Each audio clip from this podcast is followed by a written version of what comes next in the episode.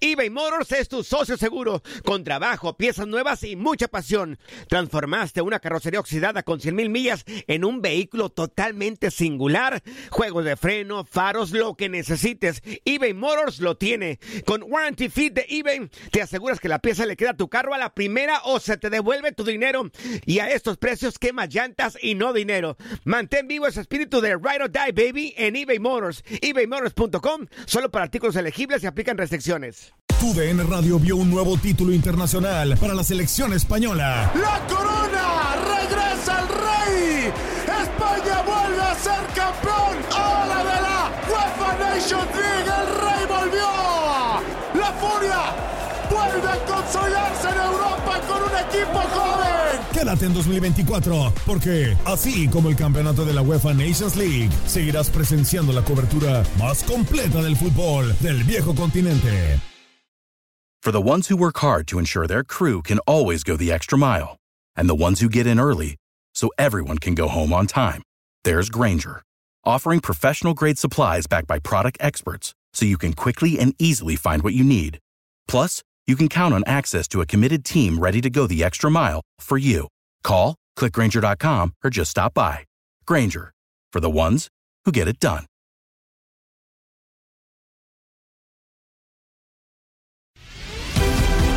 La pasión de los deportes y las notas más relevantes del día, aquí, en lo mejor de tu DN Radio Podcast.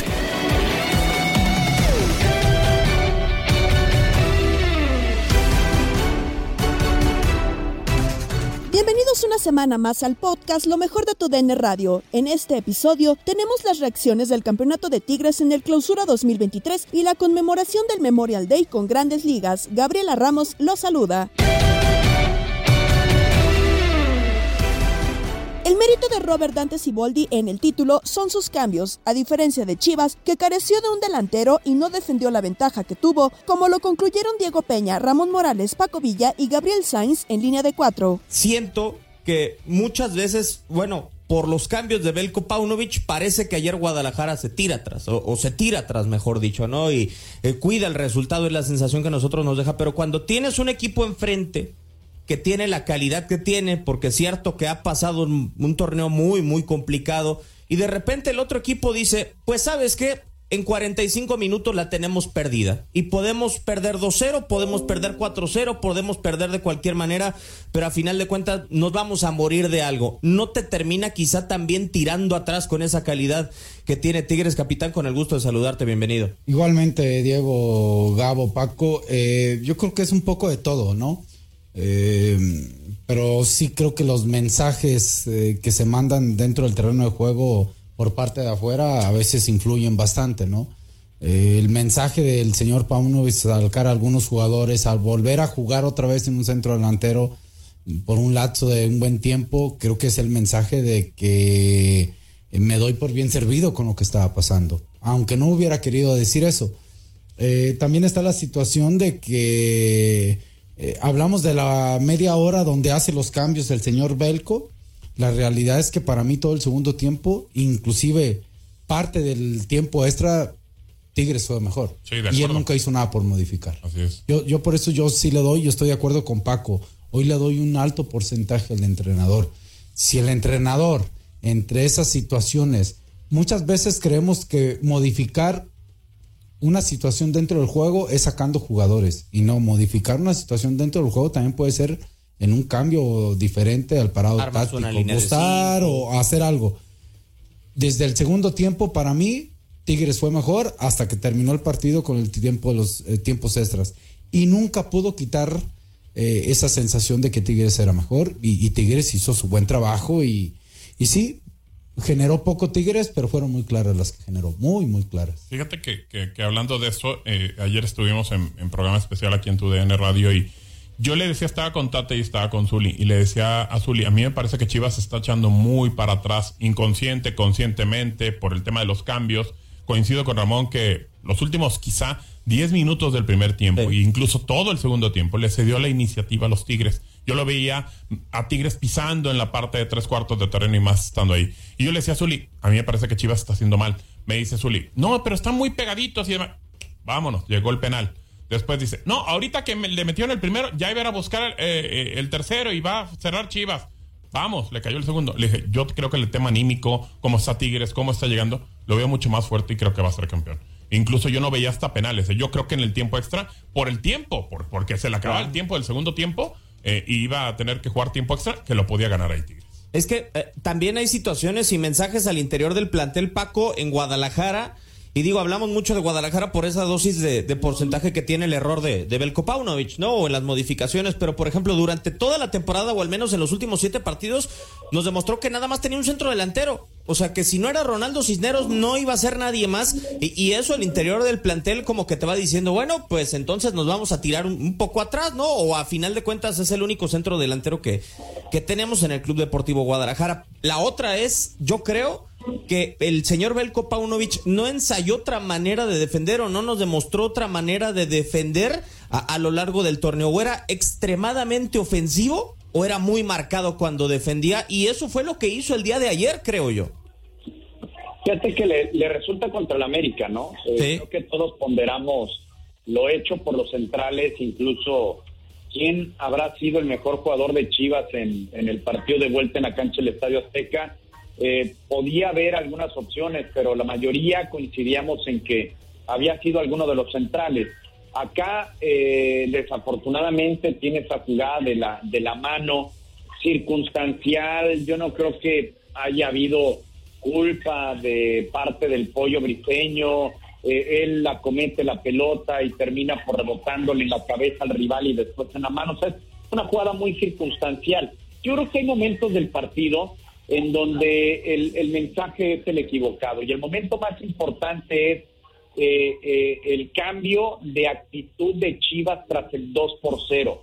Evidentemente lo de Paunovic para el segundo tiempo, eso es lo que nos marca a todos y nos lleva a todos a concluir que se equivoque el técnico. Pero el técnico se equivoca desde la primera parte y ese mensaje que manda es sumamente negativo. Estás en casa, tienes que matar. Le pasó a la América contra el San Luis en el segundo tiempo de la ida. Se echó para atrás y cuidado que casi le sacan ahí un buen resultado. Hace lo propio en la cancha del Estadio Azteca y le sucede lo mismo. ¿Qué pasa con Toluca? ¿Qué o sea, toda la liguilla nos enseñó lo mismo. Bucetich, ¿qué pasó con Rayados? No aprendió nada el señor Paunovic de la liguilla del fútbol mexicano en esos últimos 60 minutos de partido más los 30 que se jugaron. O sea, el mensaje es terrible por parte del técnico de, de la escuadra del rebaño. Ahora, yo la duda que tengo, capitán, los Tigres del día de ayer fueron el mejor rival que se enfrentaron más allá del marcador porque había logrado en contra de Tigres en la ida sostenerle el cero, logró contra Atlas también sostenerle el cero. Eh, Yo no sé si realmente pesaron otro tipo de factores o ya era demasiado tiempo en donde, porque si evaluamos eh, el tiempo en total de la final de lo que Guadalajara defendió de los cuatro tiempos, pues creo que atacó solamente uno, ¿no? Eh, Atacó el primer tiempo de la vuelta. Pero, a ver, eh, cuando tú entras a una liguilla, eh, son situaciones que cambian con respecto a la liga. Pero al final, tu situación, tu funcionamiento en la liga, tarde o temprano, se ve en este tipo de partidos. Eh, a mí no me sorprende que el Guadalajara se haya quedado sin fuerza para atacar. A mí no me sorprende. En el torneo se quedó así muchísimas veces.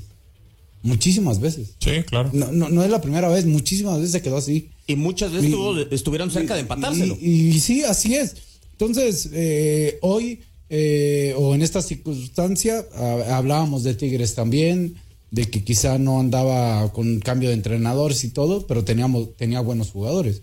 Pues Tigres juega colectivamente su mejor partido en la final. Así es. Así, a ver, porque si me dicen, No es lo que lo jugó muy lo bien hizo. anteriormente, no. No, no, no, no. No, había y- jugado muy bien contra Toluca. Contra Toluca. ¿Se acuerdan? Sí, en el, en el de ida. pudo haber metido, le pudo haber metido más al Claro. aquel juego de ida, ¿no? Sí, Y- claro. Y, ahora en este, para mí juega, el, eh, repito, gran parte del segundo, todo el segundo tiempo y, y- y lo juega bien, se veía sólido, se veía fuerte. Es más, se quedó sin lateral derecho y Gorriarán funcionó allí. O sea, fue- los cambios, hablábamos, cuando dicen, es, eh, y que eh, antes de un partido decimos, este equipo es esto y este equipo es esto y la banca, y la banca, ah, hoy se notó la banca. eh. Claro, completamente. Hoy se notó totalmente la banca. Completamente.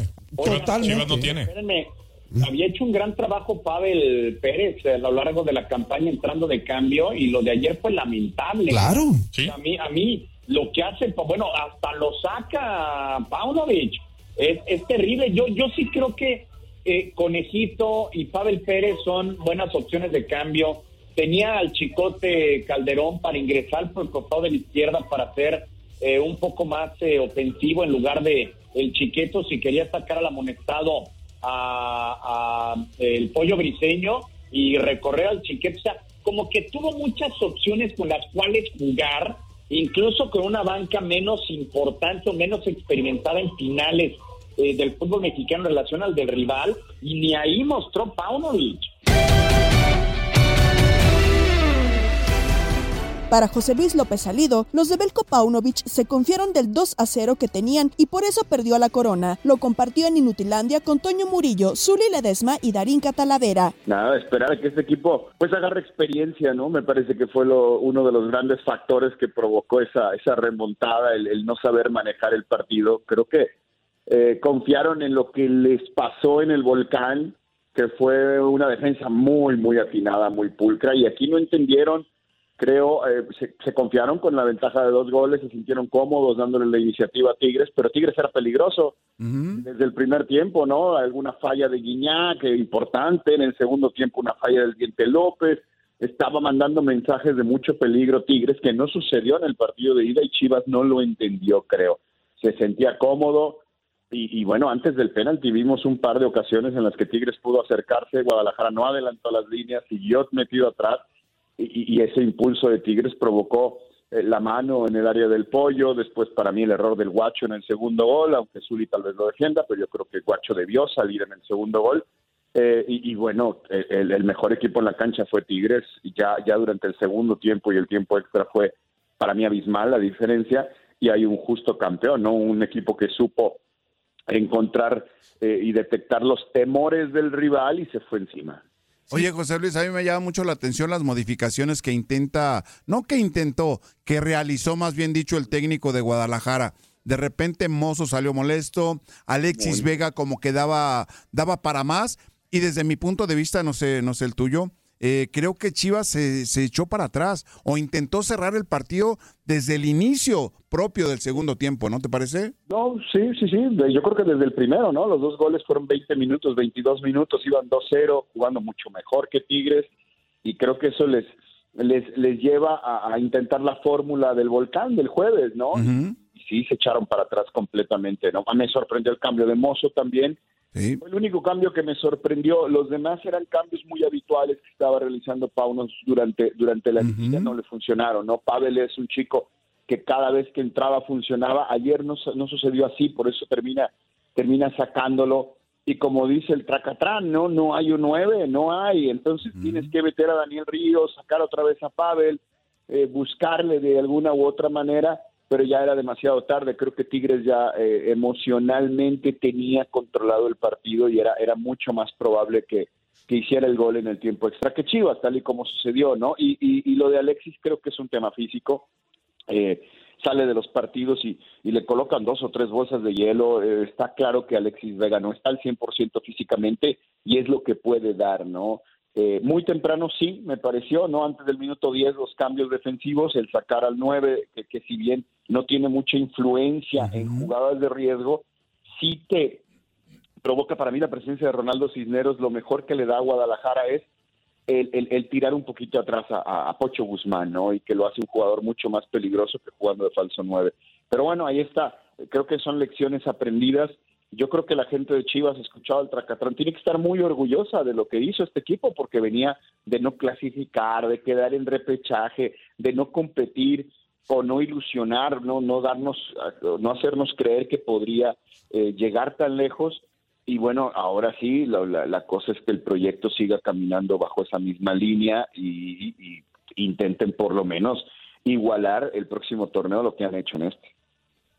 Eh, buenos días, José. Eh, preguntarte sobre lo que sucede con el Guacho Jiménez, ¿no? Durante el, gol que anota Córdoba, viene una serie de rebotes y, la primera pelota la saca un defensa. Y luego viene otra vez, eh, bueno, ya viene el tiro de, de, Córdoba y este balón pues entra a la portería, pero Guacho voltea a ver al defensa como para lavarse las manos. Ahí falta experiencia por parte de este jugador. Chivas necesitará para el próximo torneo un cambio en la portería.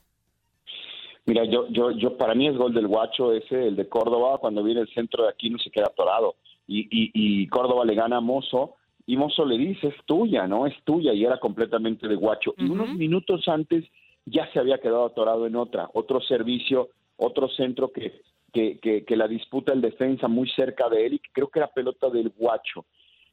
Guacho tiene, eh, para mí, eh, condiciones, tiene una buena temporada, pero eh, sí, sí me parece que, que, que, Guadalajara podría mejorar en el arco, sí, sí, sí, sí podría buscar un, un arquero de mucha mayor jerarquía. No hay muchos ¿eh? en el mercado, uh -huh. nacionales, jóvenes, en los que puedas invertir mejores que el guacho, la verdad es que los cuentas con los dedos de una mano, ¿eh? tampoco es que hay muchas opciones. Eh, yo creo que Guadalajara tiene que apurarse en trabajar y encontrar en fuerzas básicas un, un, un, arquero que le pueda durar mucho tiempo y que le dé garantías.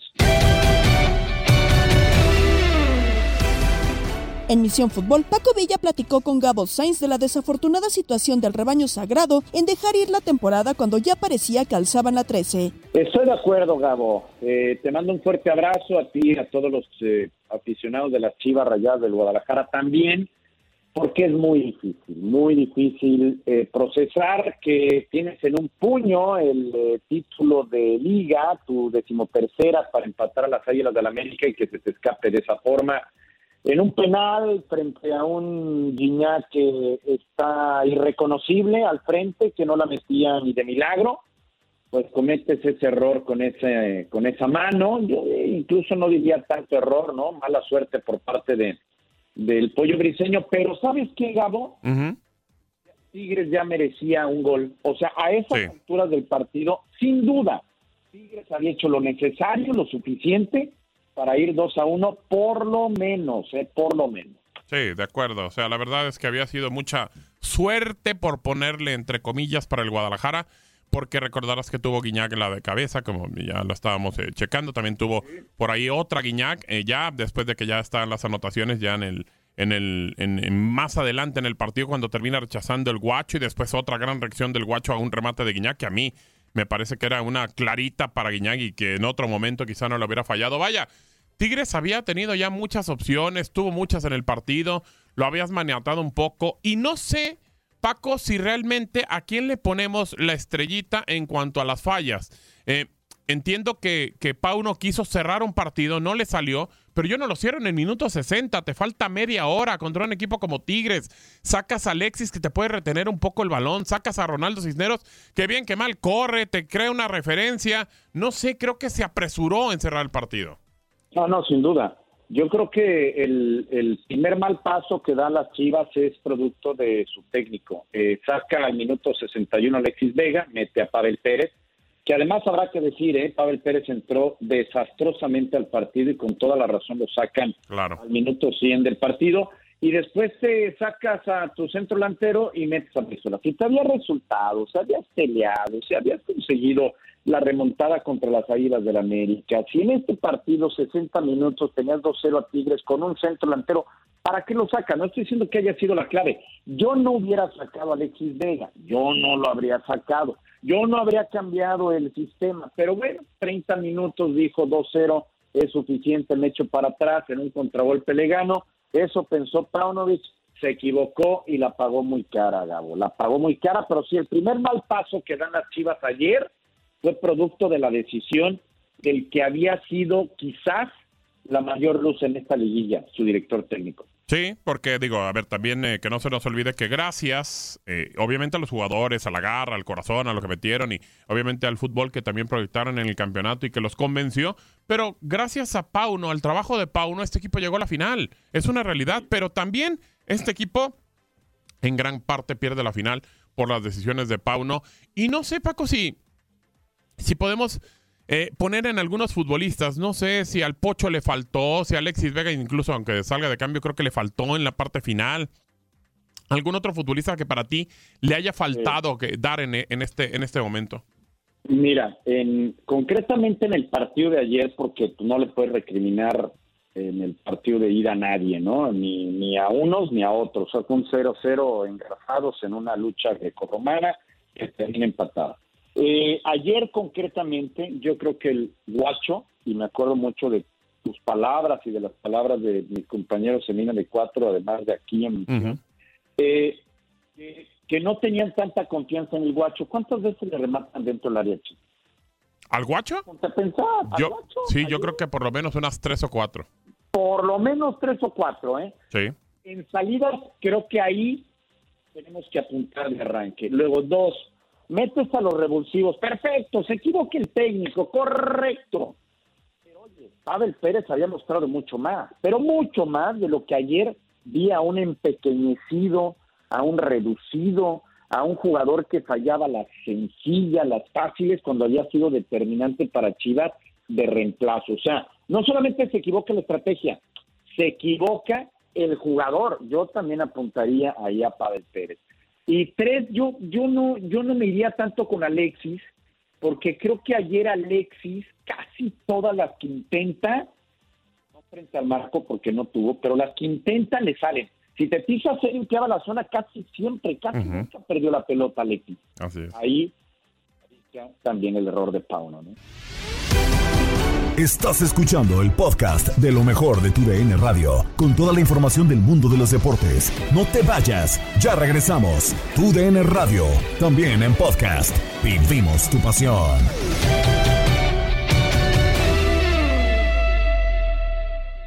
eBay Motors es tu socio seguro. Con trabajo, piezas nuevas y mucha pasión, transformaste una carrocería oxidada con 100.000 millas en un vehículo totalmente singular. Juegos de frenos, faros, lo que necesites, eBay Motors lo tiene. Con Guaranteed Fit de eBay, te aseguras que la pieza le quede a tu carro a la primera o se te devuelve tu dinero. Y a estos precios, ¿qué más llantas y no dinero? Mantén vivo ese espíritu de Ride or Die Baby en eBay Motors. ebaymotors.com. Solo para artículos elegibles. Se aplican restricciones.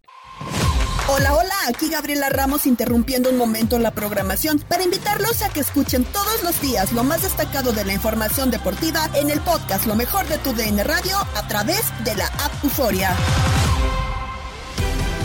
Recordamos a los caídos y es día de juegos de béisbol. Por tu DN Radio llevamos para ti el triunfo de Chicago Cubs, una carrera por cero ante Tampa Bay Rays. Gran juego de pelota el que hemos presenciado esta tarde aquí en el Wrigley Field con transmisión de TUDN Radio. El primero de esta doble cartelera que le tenemos hoy en Memorial Day. Victoria para los cachorros, una carrera por cero para el equipo de Chicago. Triunfo número 23 con 30 derrotas. Siguen siendo quintos últimos en la división central de la Liga Nacional. Mientras que para Tampa Bay Rays fue su revés. Número 17 tienen 39 ganados. Se mantienen como el mejor equipo del este de la americana y también de todo el béisbol de las grandes ligas. Los números finales del encuentro. Tampa Bay Rays con cero carreras, un hit, un error. Los cachorros de Chicago, una carrera, solo tres imparables, sin pifias a la defensa. El juego lo gana Marcus Stroman, quinta victoria con cuatro derrotas en la temporada, lo pierde Tack Bradley, tercera o más bien tres victorias y esta es su segunda derrota de la actual contienda. Marcus Stroman que estuvo tirando juegos sin hit hasta el séptimo inning cuando le abrió la entrada a Wander Franco con un cañonazo al jardín izquierdo, solamente se le pudo envasar Wander Franco con ese imparable al izquierdo en el séptimo, pelotazo para Luke Rayleigh en el tercer capítulo y un boleto que le dio a Brandon Lau en el séptimo inning después del hit de Wander Franco. La actuación de Stroman, nueve capítulos completos, permitió solo ese hit que mencionábamos, sin carreras, con un boleto y un total de ocho ponches en la actual temporada. Juego de pelota que finalmente terminó durando dos horas, cinco minutos, ante la presencia de 38.163 fanáticos en el Wrigley Field esta tarde. Reitero los números finales. Tampa Bay Rays, cero carreras, un hit, un error. Cachorros de Chicago, una carrera, tres imparables sin pifias. Marcus Stroman lo gana 5 y 4, completando los nueve capítulos, permitiendo solo un hit sin carreras. Tack Bradley, después de una muy buena actuación también, sufre su segunda derrota del año con tres victorias. En el caso de Bradley, trabajó muy bien, 5 y 2 tercios, permitió tres hits con una carrera que fue sucia, un boleto y un total de ocho ponches, pero sencilla y llanamente hoy el bateo, la ofensiva de Tampa fue completamente anulada por los lanzamientos de Marcus Stroman Jesús. Una salida simplemente espectacular, ¿no? Para Marcus Stroman en esta presentación de hoy para el equipo de los Cachorros de Chicago, teniendo en cuenta lo que mencionábamos durante la transmisión, Luis, el récord que ha tenido Stroman en su carrera frente a Tampa Bay. Tiene récord negativo, 5 y 8, ahora tiene 6 y 8. Y llegaba a este juego con 16 salidas, con una efectividad de 5.04. Y el año pasado lo castigaron con 8 carreras, 7 de ellas limpias, 8 imparables, 4 y un tercio de trabajo, en un juego que perdió 8 a 2 ante el equipo de Tampa Bay la temporada pasada para Marcos Stroman. Y hoy Stroman domina a la ofensiva número uno de las grandes ligas en cuanto a promedio colectivo con 273. El equipo número uno en porcentaje de envasado con 348. El número uno en porcentaje de slugging con 500. Número uno en OPS con 848. Líderes de las grandes ligas en jonrones con 101. Hoy no pudieron conectar uno solo el equipo de los Rays para por lo menos empatar el juego. Líderes también en carreras en, en bases robadas con 72 en las grandes ligas, segundos en imparables con 511, segundos en carreras con 335 y fueron silenciados por el gran picheo de Marcos Stroman con este su segundo juego completo, eh, su segundo blanqueo en la carrera de Marcos Stroman en las grandes ligas y los Cachorros de Chicago que venían con una cadena de cuatro derrotas consecutivas porque fueron barridos el fin de semana por el equipo de los Rojos de Cincinnati, hoy se llevan la victoria por la mínima en el arranque de esta serie, primer juego de la temporada para el equipo de los eh, Reyes de Tampa Bay, donde terminan con la derrota en el juego de hoy para el equipo de Tampa Bay en este primer juego de la temporada entre los Cachorros de Chicago y los Reyes de Tampa Bay. Más resultados de esta jornada y lo que sucedió el fin de semana con Luis Quiñones y el Beto Ferreiro en Desde el Diamante. Tuvimos la victoria de los Miami Marlins sobre los Angelinos de Los Ángeles Pizarra final de dos carreras por cero. Significó el segundo triunfo en su carrera para Eury Pérez, ganándole el duelo a Patrick Sandoval, que sufrió su cuarta derrota con tres victorias. Escuchamos reacciones que dijo Eury Pérez tras el triunfo ayer una emoción demasiado increíble, en verdad.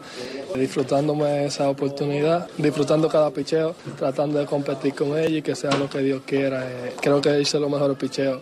Cuando entró Maestrao, la bola te corrió más. Fue increíble, en verdad. Estaba un poquito nervioso en los primeros turnos con ellos porque son demasiado talentosos. Dije, no, vamos a competir y a dar lo mejor de mí en este turno. Tuviste que batallar un poquito en ese quinto inning, pero o sea, ¿cómo fue poder terminar eh, ese inning? De lo mejor, de lo mejor, más que el último bate fue maestrado. Fue una experiencia demasiado increíble, tratando de competir, tratando de salir sin carrera y, con el favor de Dios lo logré. Fue increíble en verdad esa oportunidad ahí y quería salir para el siguiente, pero no me lo permitieron. para mí fue uno de los mejores juegos, enfrentarme a gente como ellos, demasiado bien me sentí ahí. ¿Cómo ha sido eh, el trabajar con, con Nick Forte atrás del plato? Increíble, increíble, me ayuda mucho me dice eh, cuando, cuando estoy un poco que no, que no, él me dice, vamos, confía en mí. Y yo trato de hacer los picheos que él me pide, tratando de llevarme más de él, que ya sabe más de juego. No estamos, estamos en la misma página y tratando de competir con los muchachos. Y nada, tratando de localizar los picheos. Es demasiado increíble atrás del plato y también con el bate. Me ayudó demasiado en el juego de hoy. Segunda victoria con una derrota en la temporada para el debutante Eury Pérez. En cinco capítulos permitió solamente dos imparables, sin carreras, dio cuatro boletos y ponchó a tres y deja ahora su promedio de efectividad de 2.84 para esta promesa de los Miami Marlins por los Angelinos. Mike Trout de 4-0 en el juego de ayer con un ponche y un boleto. Y Otani de 4-1 con tres ponches en el desafío. La noticia es que barrieron, que los Marlins ganaron los tres, que le pasaron la escobita a Shohei Otani, a Mike Trout y compañía, sí, a ese equipo que usted dice que los dos, con lo que los angelinos en el oeste, bueno, escobita de los Marlins, Quiñones, escobita. No se ilusione con los Miami Marlins, ¿eh? No se ilusionen, que bueno, tienen récord ganador en el este de la Nacional. ¿eh? No existe hoy en la Liga Nacional, en el este de la Liga Nacional, no existe hoy ninguno de esos cuatro equipos del este tienen mejor rotación de abridores que los Marlins. ¿eh? Ese equipo que usted no le da el crédito, aún barriendo a los angelinos de su Shohei Otani. Cuando usted se pone a ver a Sandy Alcántara, el ganador del premio Sayón la pasada temporada, el venezolano Jesús Luzardo, Braston Garrett, Edward Cabrera, Eury Pérez, con un, con un cuerpo de relevista que está haciendo un trabajo fantástico, con un Soler que está encendido, con un Juli Gurriel que está batiendo por encima de 300. Se levantó el Juli, con el venezolano Arraez, con el Beto, con De la Cruz que lo Beto, tuvimos aquí. Beto, es más de lo Este mismo, es más de lo mismo. ¿Qué Cuando clasificaron a la postemporada, en el año de ¿Qué la pandemia, déjame hablar, cuando No, clasificaron, pero, pero- no me vas a dejar hablar.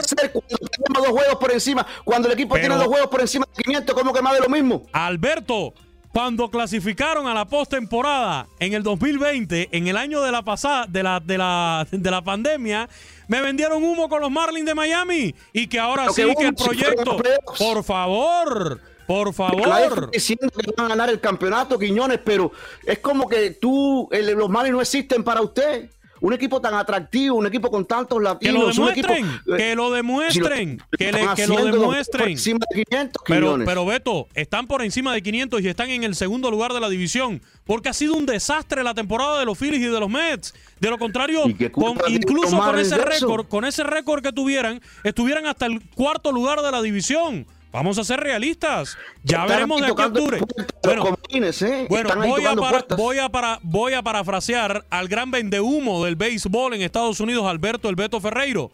Esto ya se acabó. Esto, esto se acaba en octubre. ¿Cómo me van a No. hablar ahora si esto es hasta octubre? Es que, es que Por yo lo he dicho en favor. momento. Solamente le estoy pidiendo que reconozca lo que viene haciendo un equipo No, al que usted y le yo no lo crédito, reconocí.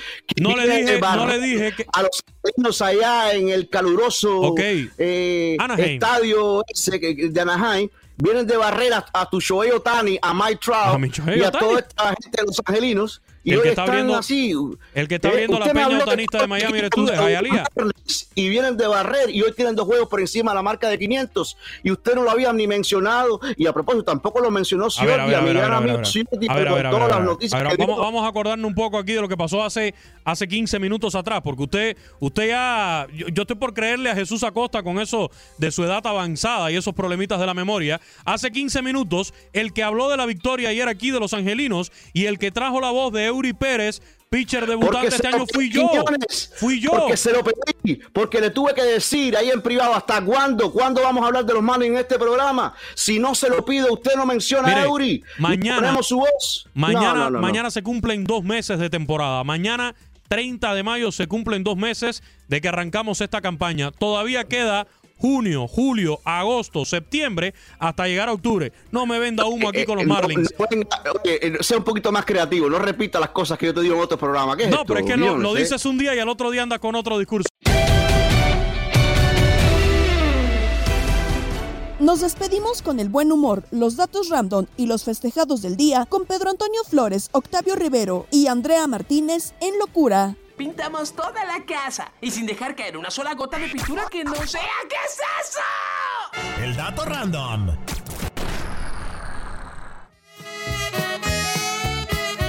Ay, ay, ay. La puerta negra. No, hombre, es que me pones a mí.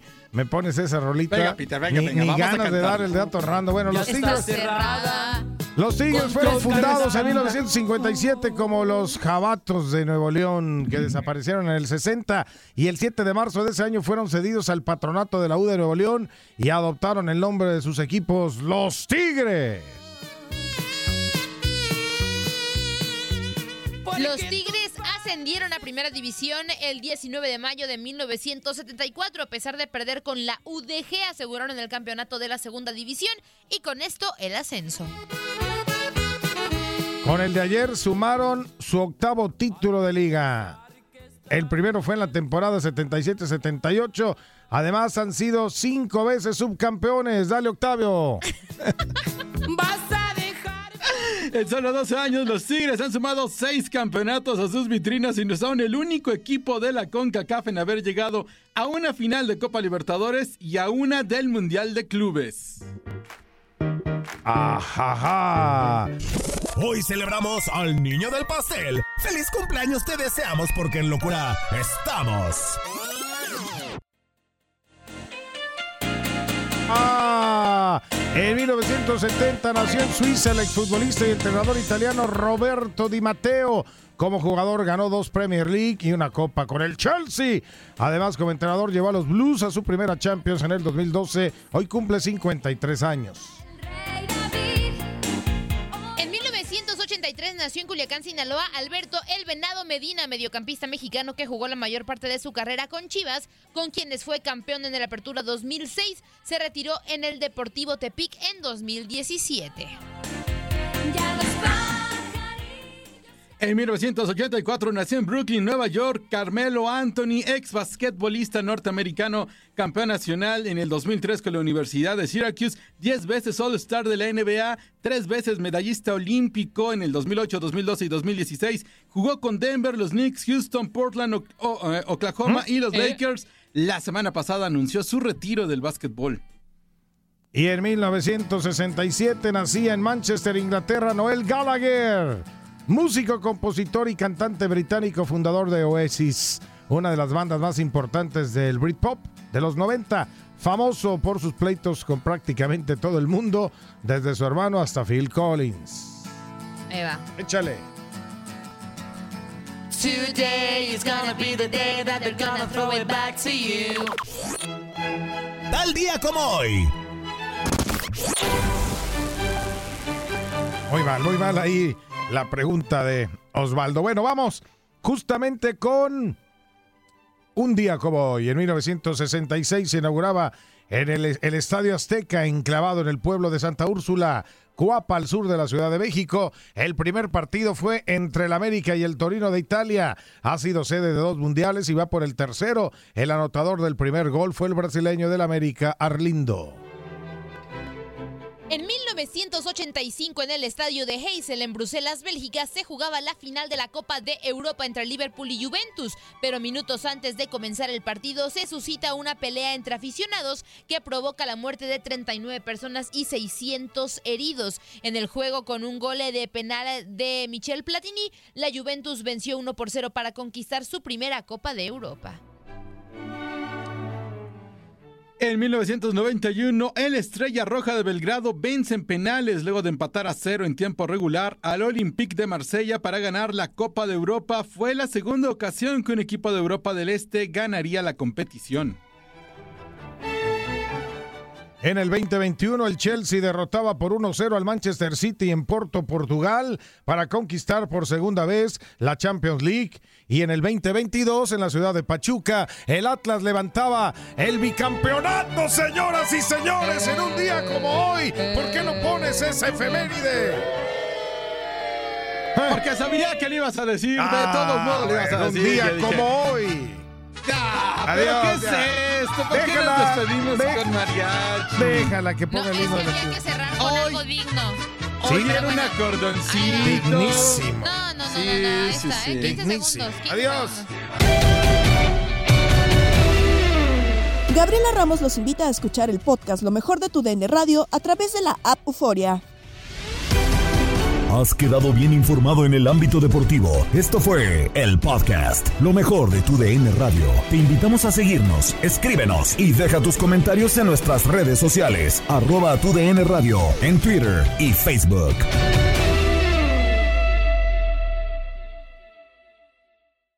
El año pasado viviste el campeonato de Tigres ante Chivas en el Clausura 2023. Los Tigres de la Universidad Autónoma de Nuevo León son los campeones. De manera merecida se levantaron y lograron el título. Tigres, el campeón del fútbol mexicano. Este 2024 te traemos más fútbol de la Liga MX y más campeones en tu DN Radio. Vivimos tu pasión. For the ones who work hard to ensure their crew can always go the extra mile, and the ones who get in early so everyone can go home on time, there's Granger, offering professional grade supplies backed by product experts so you can quickly and easily find what you need. Plus, you can count on access to a committed team ready to go the extra mile for you. Call, clickgranger.com, or just stop by. Granger, for the ones who get it done.